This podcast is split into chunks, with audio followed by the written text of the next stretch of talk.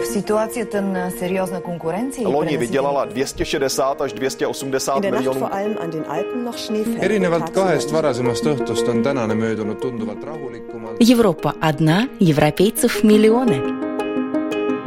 A Jobbik azonban bejelentette, hogy egyetlen rendezvényen sem. besökte vdn Michael O'Leary.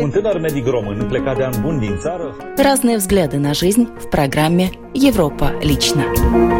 Большой раскол. Русская православная церковь разрывает отношения с Константинополем. Теперь невозможно исповедоваться, причащаться или там э, жениться, выходить замуж, венчаться в церквях, находящихся в юрисдикции Вселенского Патриарха, а клирикам нельзя в них служить. Третий – лишний, как прослушивать телефонные разговоры чехов и почему они об этом никогда не узнают. Они, соответственно, не имеют возможности оспорить действия полиции в судебном порядке. А также «Разделяй и властвуй» – польский опыт сортировки мусора и «Животные как еда» или «Почему французские мясники просят защиты от веганов». Нападение на мясные лавки и всю нашу отрасль – это ни много ни мало терроризм. На Латвийском радио 4 звучит программа «Европа лично». В студии сегодня Андрей Хуторов. Здравствуйте.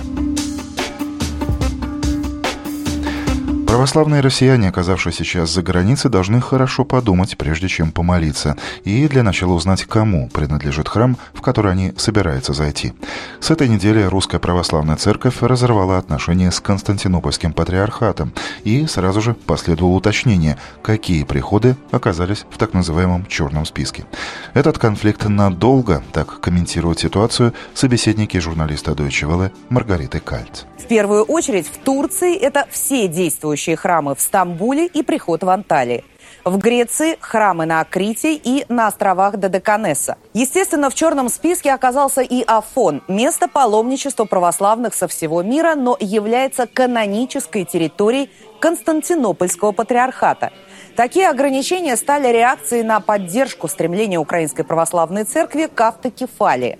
Вот как объяснил это в комментарии для Deutsche Welle официальный представитель Московского патриархата Вахтанг Кипшидзе. Речь идет о том, что святейший патриарх Кирилл, епископат, клирики и миряне Русской Православной Церкви более не будут причащаться из одной чаши с епископатом и верующими Константинопольского патриархата, то есть тех церквей, храмов, приходов, монастырей, которые относятся к его юрисдикционному ведению. Единство среди большинства церквей, православных церквей мира, оно сохраняется. РПЦ при всей многочисленности ее верующих оказалась в непростой ситуации. Но что означает разрыв отношений РПЦ со Вселенским Патриархатом? Войну двух патриархов или раскол для верующих? Вот как этот вопрос комментирует российский журналист, автора еженедельной колонки на Deutsche Welle Константин Эгерт. Я не думаю, что отношения православных всего мира очень сильно пострадают. Что же касается обычных верующих, то да, для них, как, кстати, для клириков Московского патриархата, теперь невозможно исповедоваться, причащаться или там э, жениться, выходить замуж, венчаться в церквях, находящихся в юрисдикции Вселенского Патриарха, а клирикам нельзя в них служить. Полагаю, эта ситуация продлится довольно долго, потому что ни патриарх Кирилл, ни Московская Патриархия, ни, собственно, Кремль в украинской ситуации пойти назад не могут. Это противостояние надолго. Как отнеслись жители Москвы к решению патриархата разорвать отношения с Константинопольским патриархатом? Вот что они ответили на этот вопрос. Ну, нужно было, наверное, сделать все, чтобы как-то уладить конфликт, а не вставать в позу. Я считаю, что это прежде всего политический вопрос. Идет борьба за политическую власть. К христианству это имеет э, небольшое отношение. Ой, очень жалко, что Украина так поступает. Мне очень-очень жалко. Я думаю, что это, в общем-то, не очень хорошо для всего православного мира, поскольку происходит раздел сейчас. То была единая церковь, а теперь непонятно. Получилось пополам разрублено. Когда, как сказать, все в одной, тогда сила, а порознь. И потом, зачем тревожить все эти православные корни? Храм, он, я храм, Бог в душе. Разрыв отношений РПЦ с Константинопольским патриархатом многие поспешили назвать расколом в православии. Кроме того, большинство задается вопросом, как будут делить киевские и московские патриархаты, храмы, приходы и прочее имущество, которого в Украине немало. Конец истории, которая длилась 332 года, так прокомментировал новое заявление РПЦ о невозможности ее дальнейшего пребывания в евхаристическом общении с Константинополем французский еженедельник «Ле Понт». В соседней Эстонии православной церкви Московского и Константинопольского патриархатов все прошедшие после восстановления независимости годы находились в хороших отношениях, уладив жаркий конфликт 1990 года. Теперь же это сотрудничество может прекратиться. Из Сталина сюжет журналиста актуальной камеры телеканала ЭТВ+, Натальи Демидовой. В начале 90-х Московский и Константинопольский патриархат делили православие в Эстонии. Конфликт был острым, но представителям обеих церквей удалось в некотором смысле сгладить углы. Теперь же в связи с начавшимся расколом сотрудничество может прекратиться. При этом больше всего трудностей будет у верующих, а не священников. Например, если наши прихожане поедут в Южную Эстонию или на острова, где нет наших приходов, и в воскресенье захотят причаститься, то, к сожалению, в данный период они не смогут пойти на причастие в православную церковь другого патриархата. Также с теми, кто ходит в церковь под эгидой Константинопольского патриархата. Если они окажутся в Идавирума, в Пюхтинском монастыре, то не смогут причаститься. По словам представителей Эстонской апостольской православной церкви, складывающая ситуация губительнее для православной церкви Московского патриархата, потому что отказ от причастия односторонний. То есть Константинопольский патриархат, а вместе с ним и Эстонская апостольская православная церковь не запрещают своим последователям причащаться в приходах Московского патриархата. Когда наши люди хотели причаститься в приходе Московского патриархата, то иногда бывали проблемы. Это длится уже достаточно давно, поэтому нынешняя ситуация для нас не поменялась, просто стала более официальной. К слову, представители Латвийской православной церкви сложившуюся ситуацию пока не комментируют ни в СМИ, ни на официальном сайте в интернете. Венгерские политики тем временем продолжают спорить с Европейским Союзом по поводу миграционной политики. На прошедшем на этой неделе в Люксембурге саммите министров иностранных дел ЕС Будапешт однозначно заявил, что отвергает точку зрения Брюсселя на то, что миграция поможет решить демографические и экономические проблемы континента. Миграция не входит в основные права человека, заявил глава венгерского МИДа Петер Сиярта. Тему продолжит журналист русских теленовостей канала М1 Мария Тамаш. В Люксембурге министры иностранных дел Евросоюза провели переговоры о миграционном давлении. После заседания Петер Сиярто подчеркнул, что некоторые руководители Евросоюза пытаются убедить остальных в том, что миграционная волна уже сошла на нет, хотя на самом деле это не так. Глава МИД Венгрии подчеркнул, что в основные права человека не входят нарушение границ и произвольный выбор страны для проживания. Поэтому Венгрия дала понять, что не будет участвовать в процессе принятия глобального договора ООН о миграции. Решения по экономической политике, демографической ситуации, рынку рабочей силы входят в исключительную компетенцию национальных правительств. Поэтому я попросил своих коллег не оказывать давление на других с целью отнять у них возможность решать эти проблемы, заявил Петер Сиярту. Однако про миграционные силы, которые находятся у власти в Брюсселе, именно к этому и готовятся, заявил премьер-министр Венгрии в своем радиовом интервью. Виктор Орбан подчеркнул, что до майских выборов эти силы намерены навязать Европарламенту программы по постоянному расселению мигрантов, по созданию легальных миграционных маршрутов и так называемых гуманитарных виз. По мнению главы правительства, они торопятся, потому что опасаются образования после выборов антимиграционного большинства. На Латвийском радио 4 программа «Европа лично». И далее у нас новости без политики из Чехии, Польши и Франции. До 5000 телефонов ежегодно прослушивает чешская полиция. Такие данные на этой неделе выяснили и опубликовали наши коллеги с Радио Прага. Однако о том, что содержанием их телефонных разговоров интересовались органы правопорядка, большинство чехов так никогда и не узнают. По завершении расследования об этом сообщают в лучшем случае нескольким десяткам человек. Почему и как изменить ситуацию? Этим вопросом задается журналист Радио Прага Катерина Айспуровит. Поскольку жители Чехии не знают, что их прослушивали, они, соответственно, не имеют возможности оспорить действия полиции в судебном порядке. По статистике, чаще всего к прослушиванию телефонных переговоров прибегают детективы Национального центра по борьбе с наркотиками и отдела по борьбе с организованной преступностью. Однако нередко подобным методом пользуются и полицейские, расследующие имущественные преступления. По мнению члена Союза адвокатов Васлова Волка, существующая система слишком развязывает полиции руки. Я не считаю, что данная норма хорошо работает, поскольку она предполагает целый ряд исключений. Вы никогда так и не узнаете, что вас прослушивали, и нет никого, кто бы контролировал правомерность и законность подобной слежки за телефоном.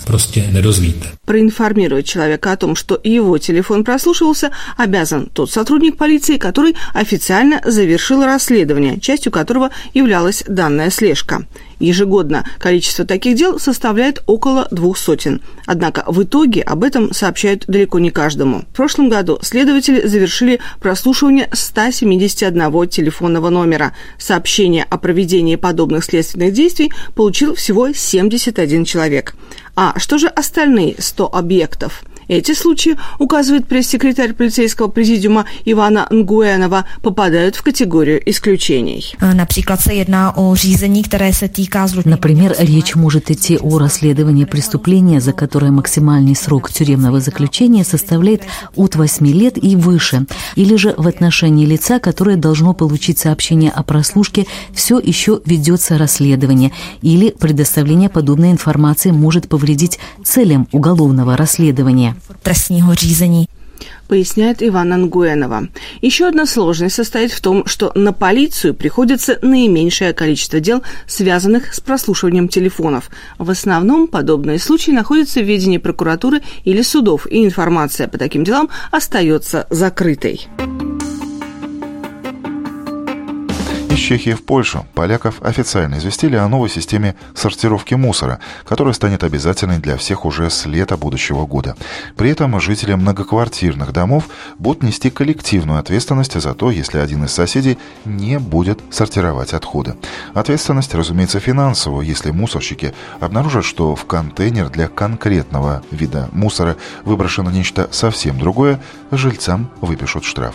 Таким вот путем поляки до 2020 года года намеревается переработать 50% всего мусора в стране.